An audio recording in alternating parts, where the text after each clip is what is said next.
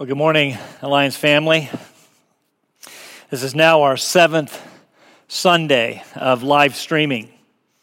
Seven weeks in which we have, well, we've tried to gather separately to worship, to pray, and to spend time in God's Word. And, and maybe the first week or two, you kind of liked it. You, you, enjoyed sitting on the couch in your pajamas, uh, eating a bowl of cereal scrolling through Facebook and watching the kids color or maybe squirm. Or, maybe you enjoyed tuning in at your convenience, sleeping until 11, knowing you could always catch it later. And, you, and you've thought, I could get used to this. As if church is just like turning on the TV. Uh, but now, by the seventh week, it, it's probably getting a little old. And not just the stay at home order and all the Facebook memes, which have been hilarious. No, I'm talking about this not gathering as a church family. Is this the way it's meant to be? Uh, yes, of course, it's been good. The church has left the building or been deployed or forced out of these four walls or out of our fortresses into the community, well, at least into our homes. All those good things. I've heard a lot about all that extra family time. But does all that indicate some lack of value of our corporate gatherings? I mean, physically being together? You see, while we can do some of those churchy things separately, it's just not the same.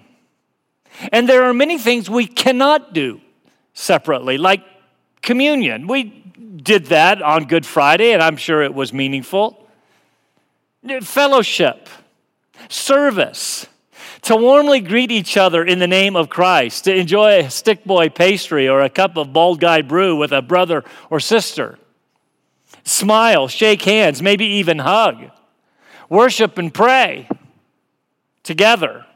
I know the jury's out as to if we will ever be able to do some of those things um, again. And right now, with our governor's announcement last Thursday regarding the stay at home order being extended until May um, 8th, followed by a, followed by a rather lengthy fa- phased in process, we may not be meeting together again until late June, maybe later. And uh, what things, as a result of all of this, will be changed forever? And as great a job as Ethan, and I mean that, as great a job as Ethan and his tech teams have done with live streaming, Hunter and the worship teams have done in leading us remotely, and many others have done with videos and emails and phone calls and the never ending Zoom meetings. It's just not the same. And it's not supposed to be. We were meant for human interaction and fellowship, being together. The word for fellowship is the word koinonia, and it speaks of a bond of life that unites us together in a purpose. My daughter told me about a Facebook post from one of the airlines we're all in this together, it said, to which one below commented, We weren't all together when my suitcase weighed 52 pounds. What weight or burden are you carrying that is too much? That needs a, well, that needs a church family to carry it with you. You see, the truth is, we need each other because we are truly all in this together. There's a lot of biblical truth that talks about the importance, indeed, the indispensability of being the church together. In Acts chapter 2, at the birth of the church, we read, they were continually devoting themselves to the apostles' teaching and to fellowship, the breaking of bread and to prayer. And those who had believed were together. We saw in our study of Hebrews, talking about the importance of being together, and let us consider how to stimulate one another to love and good deeds, not forsaking our own assembling together, as is the habit of some, or as is the habit of all, but encouraging one another, and all the more as you see the day drawing near. We, we will come back to that one. But notice, there is a one another nature to our faith, to the church of Jesus Christ. In fact, there are a number of so called one another's of Scripture. Let me read a few. Love one another, be devoted to one another, honor one another, live in harmony with one another, accept one another, instruct one another, greet one another, serve one another, bear with one another, be kind and compassionate to one another, forgive one another, encourage one another, show hospitality to one another, submit to one another. There are many, many more. The point is, most of those require presence, being together. I would add further we need each other, especially in times of crisis, whether that's personal crisis, health, financial, relational, or global crisis like a pandemic, or church crisis like persecution. You see, we are not expected to do the Christian life alone. Isolation and quarantine is not for the church. Now, to be clear, I'm not calling for revolt. This is temporary.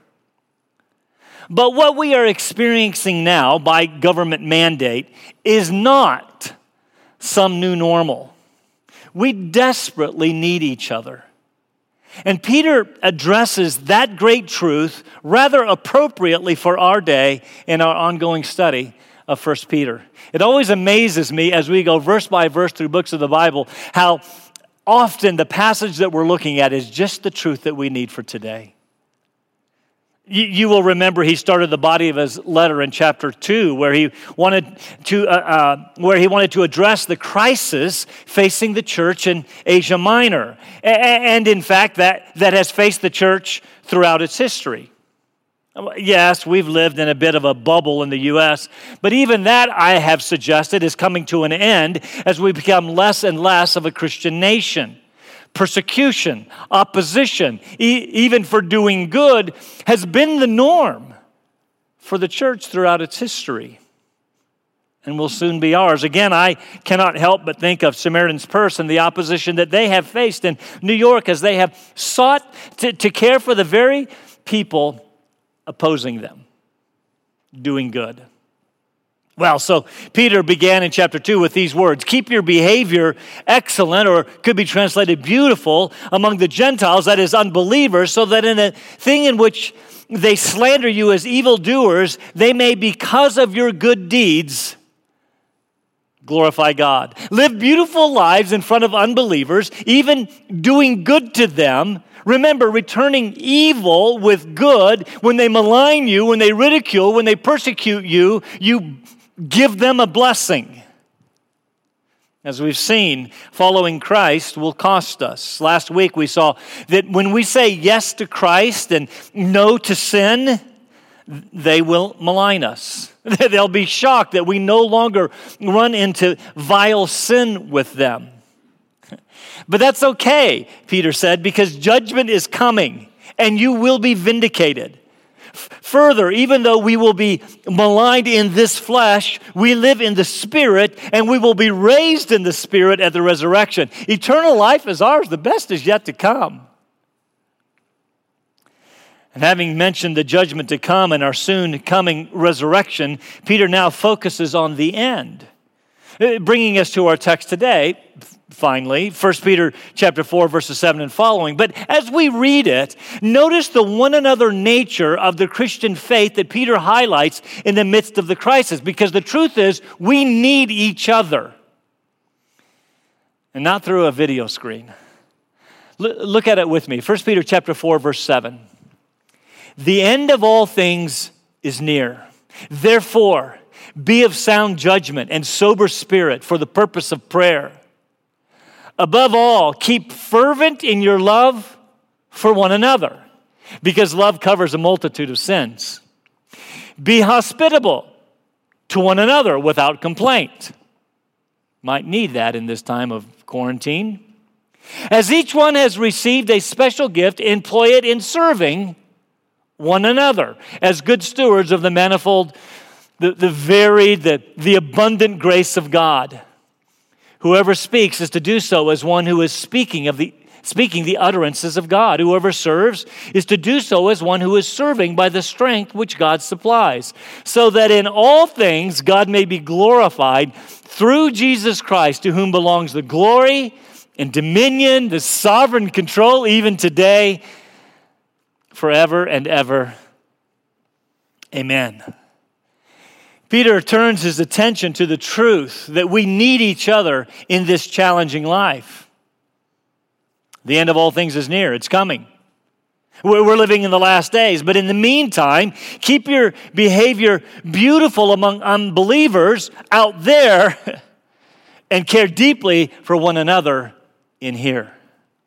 You see, we cannot expect care from those who oppose us. We will care for them, but in the meantime, we must love one another fervently, expressed in very specific ways, which forms our outline. We're going to see the end is near, meaning that we are living in the finality of God's plan for His created order. Therefore, since that is true, be soberly committed to prayer. Crisis should drive us to our knees. Be earnestly committed to love. When, when there are pressures without, love one another deeply within. Be joyfully committed to hospitality. When pressures increase, care for one another. And be faithfully committed to service. Because you see, the truth is, God has gifted you to serve. And so he tells us, serve one another. Which, by the way, all results in glory to God. Can you see what a great text this is? We are facing a crisis. Now, it's not the same as Peter's readers, nor the same for our brothers and sisters around the world, even today. But by principle, in crisis, he says, do this show yourselves to be the church. What a great text. Peter starts with this stunning statement the, the end of all things um, is near. I mean, that could be a bit challenging given this book was written almost 2,000 years ago. It seems like he was mistaken. It clearly wasn't that near. I mean, what did he mean? Was he mistaken? Did error slip into the Bible? Is this uninspired? Not exactly. We need to think here not of secular history and its timeline approach, but to redemptive history and God's purposes to recognize that all of the major events in God's plan of redemption have now occurred. All things are now ready for his uh, return and rule. Well, what are those major events of redemptive history? Started with creation, went through the fall, the call of Abraham, the building of a great nation, through which came the incarnation of Christ, his death, burial, and resurrection, which we just celebrated, his ascension, the creation of the church, and the spread of the gospel through the church.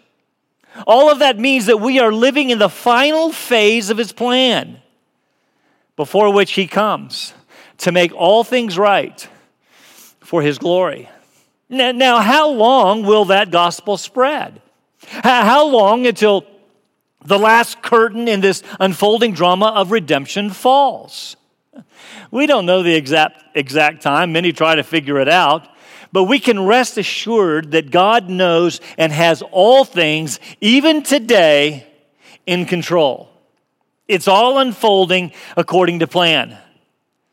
Apparently, this was a bit of a problem for his readers because he brings the subject up again in, the, in his second letter, in 2 Peter, which, Lord willing, we'll go to next. Mockers will rise, asking, Where is this coming? He, he promised. It's been 2,000 years. The answer? The last curtain will fall when the last soul to be saved is saved. You see, God's patient. For him, a day is like a thousand years, a thousand years is like a day. And he will not return prematurely. He's in no hurry. His plan will be accomplished. We've seen it unfold, and we are right now in the last phase. In light of the fact that the end is near, we're living in the final phase, all ready to be fulfilled, what kind of people ought you to be? He actually asks in 2 Peter, but he tips his hand here. He tells us. There is, this is always the context of talking about the end of all things.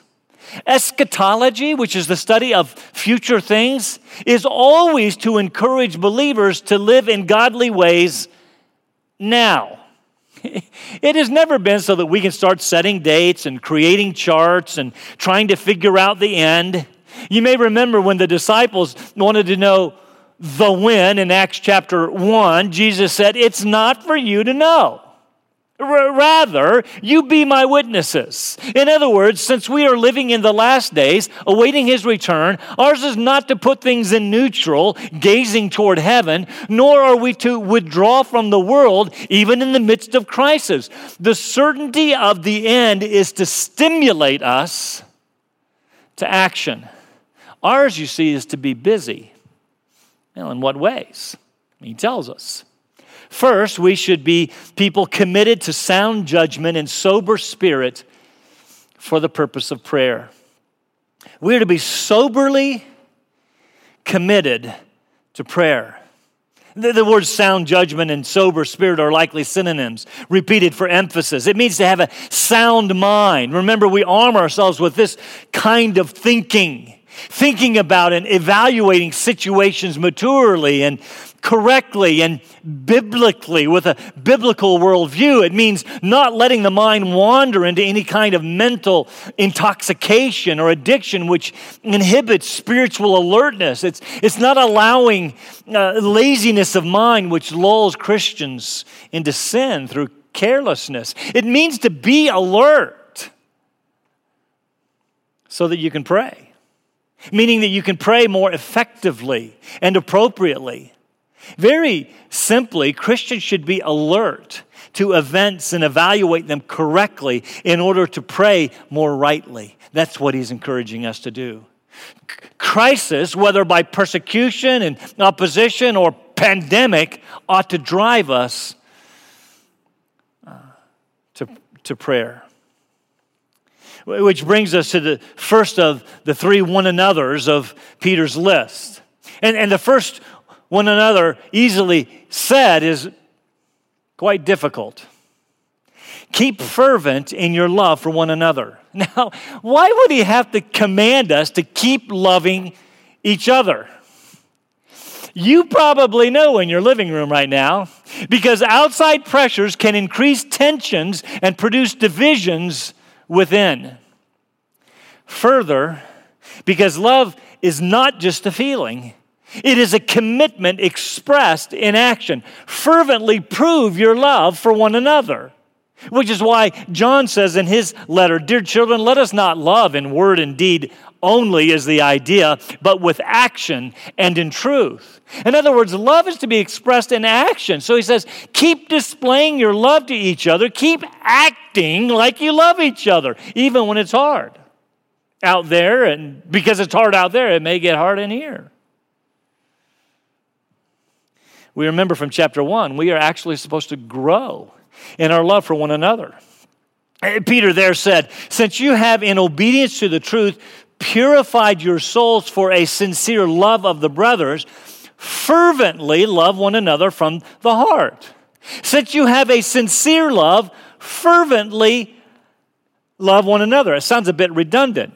And we saw when we were there. The first word for love there is one that many of you know, phileo, which speaks of a brotherly love, very, very important. But the second word is agape, which speaks of a self sacrificing love. So Peter is saying, now that you have a brotherly love, very important for one another, go on to have a deep, self sacrificing love for one another. In other words, it's not enough for us to just be buddies. We've got to love each other deeply, fervently from the heart, and make personal sacrifice, sacrifices to demonstrate that love.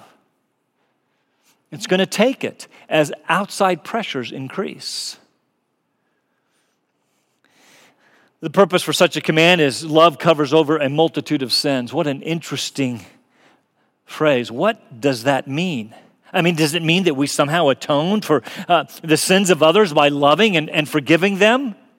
Certainly not. That flies in the face of, of the rest of Scripture in Peter's letter.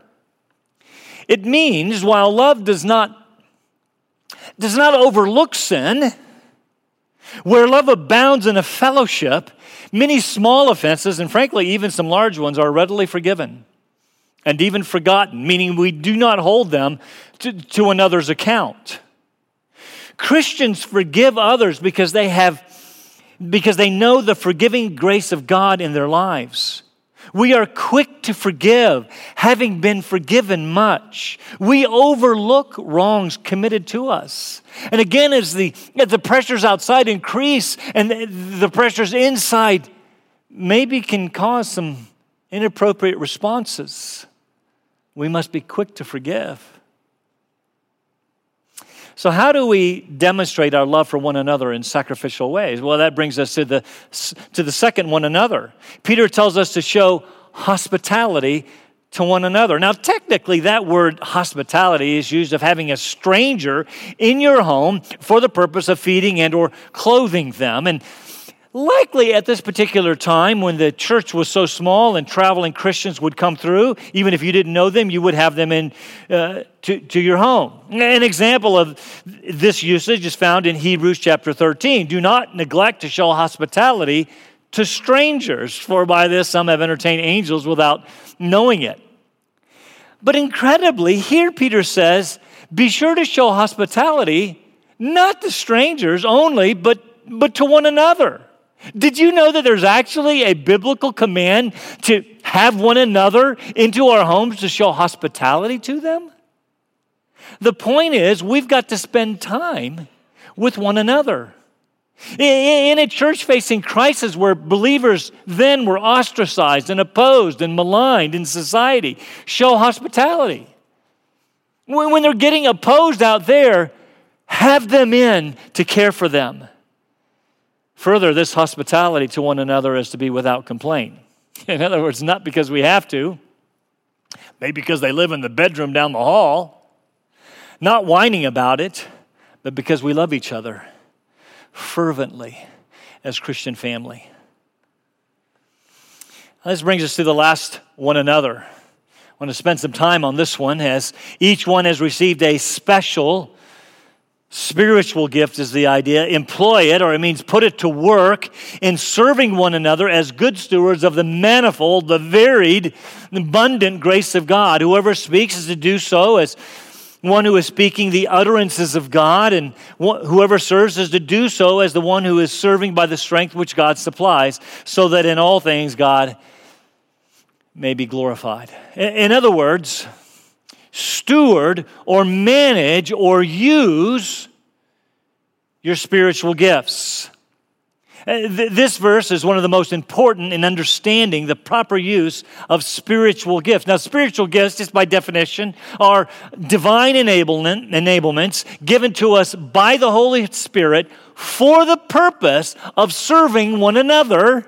That's what he says in the church. There's several points I want to make here. First, each one indicates that everyone has one or more spiritual gifts. Paul makes that abundantly clear in 1 Corinthians chapter 12. We all have a gift or gifts, different as the Spirit determines. But, but the, no believer is without a spiritual gift. Paul also says we, we don't all have the same gift. Uh, like a body, we have different gifts to meet different needs. But everyone, I want you to catch that, everyone has a spiritual gift. Second, spiritual gifts are for the purpose of serving others. They are not for self advancement. They're not to draw attention to ourselves. They are not even primarily to benefit ourselves, but rather others. Third, they are a result of God's grace, not some talent that you've developed, although you can develop the use of your spiritual gift. These are divine enablements according to God's grace. Charisma is, is the word, grace gifts. And God's, as God's grace is richly varied, so also are his gifts varied as he gives them. Fourth, they are done in the strength that God provides. Service performed by merely human energy and for one's own status in the eyes of others can soon become a very wearying activity. When you speak, he says, speak the very words of God. That is, as the Bible uh, for your foundation. When you serve, serve under the power and under the direction and influence of the Holy Spirit. Now, notice these spiritual gifts come in, in two forms speaking and serving gifts. Some gifts, like prophecy or tongues or exhortation or teaching, involve speaking. Others, like helps and mercy and miracles, involve um, serving. You can look those the lists of gifts up in 1 Corinthians 12 and Romans 12. I'm not even sure they're a complete list, but you can see those examples there. To be clear, everyone who knows the Lord has received a spiritual gift. But here's my question for you this morning What are you doing with that gift? How are you serving the body? Paul says it this way in 1 Corinthians chapter 12. But to each one is given the manifestation of the Spirit for the common good. That is, for the good of the church. You have been given a gift by the Holy Spirit of God to serve in this your church. Let me think let, let me have you think of it this way, and I say this gently. But has quarantine changed what you do in this church called Alliance? Or is the only difference that you're now watching from home? In his book, Natural Church Development, written some years ago, the author Christian Schwarz made an intriguing discovery about people involved in ministry. He surveyed over a thousand churches in 32 different countries, which means the truths that they discovered are cross cultural. And they, they were looking for principles that made a healthy church. As it relates to serving, listen to what he found.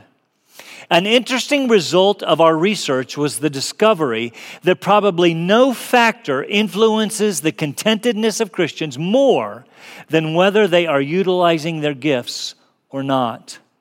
Our data demonstrated a highly significant relationship between gift orientation and joy in serving.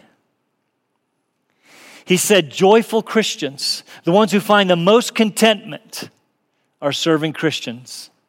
You see, God intended your gifts to be for the good of the body and actually for your spiritual fulfillment. And notice back in our passage, we are to serve as good stewards. The, the, the, gifting that we have is actually a stewardship. Now, or, or, or, or management, if you will. Stewardship carries with it three very distinct ideas. What you have is not yours, it has been given to you by another, by the Holy Spirit in this case. Second, you are to manage what you have been given well. And third, as we've seen from this text, you will give an account one day as to how you have handled the trust. Remember the parable of the talents in Matthew chapter 25? One uh, servant received five talents. That's a measure of money from the master, another two talents, and another one talent. The master went away and then he came back to see what the servants had done with their talents. It's like when Pastor Josh talked about mom going away, leaving a list of responsibilities, the same thing. The same is true for the spiritual gifting that we have received. It is a spiritual stewardship, and we will give an account to God for how we have handled His divine enablements. We want to use them so that we can hear the words, Well done, good and faithful servant. Every one of you has been gifted to serve. And here you are commanded not to just be a spectator, not to just tune into the computer, but to be involved, to employ your gifts in serving one another. Can I tell you that statistics show that people are about as involved in church as they are in sporting events? Meaning most are spectators.